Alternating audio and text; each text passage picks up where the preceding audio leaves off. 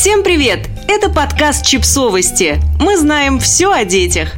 Несколько лучших советов молодым родителям. Почему-то каждый считает своим долгом объяснить, до какого возраста лучше кормить грудью, как правильно носить младенца на руках и рассказать, почему он плачет, даже если никто об этом не спрашивал. Это может ввести молодого родителя в состояние вины, лишить ощущения уверенности в своих силах и вообще жутко бесит. Но бывают очень редко советы, которые попадают в самое сердце и действительно помогают.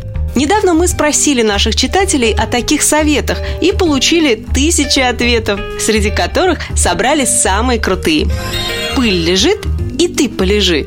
Действительно, родители в декрете часто ощущают чувство вины, если их дом не напоминает рекламу чистящего средства для пола. Вместо того, чтобы лишний раз отдохнуть, они моют, чистят и готовят, что в итоге приводит к выгоранию и хронической усталости. Уход за ребенком – невероятно энергозатратная работа, потому что от родителя буквально зависит жизнь и здоровье другого человека. Так что в следующий раз, когда вы из последних сил решите убраться вместо того, чтобы отдохнуть, попробуйте вспомнить этот совет и станьте хоть на полчасика пылью.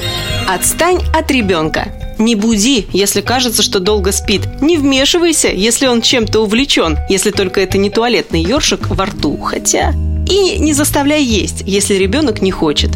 Не жди, что сразу после рождения ребенка тебя накроет любовь к нему. Это может случиться значительно позже. Разговоры о невероятной любви, которая приходит с первой встречей, милы и романтичны. Но так действительно случается не со всеми. Это нормально. Как только смиришься, что как раньше уже не будет, станет легче. Многие родители ждут, когда же все станет как раньше, а оно все не наступает. Это не потому, что они делают что-то неправильно, просто жизненный уклад с ребенком сильно меняется. Это не значит, что было хорошо, а стало ужасно плохо. Нет, стало по-другому, и это нужно принять. Всему свое время. Сюда можно отнести переживания по поводу того, что ребенку уже столько-то лет, а он еще не ходит на горшок, рассказывает стихи, отказывается от груди и прочее, прочее, прочее. Каждый ребенок индивидуален и развивается в своем ритме.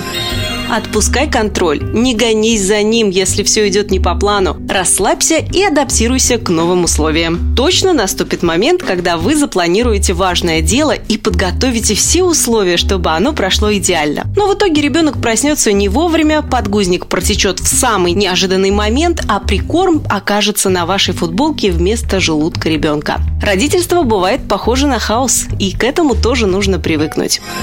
Каждой пылинке две витаминки. За детство ребенок съедает неимоверное количество грязи. Не стоит падать в обморок, если малыш засунул грязные пальцы в рот. Их организм сильнее, чем вы думаете.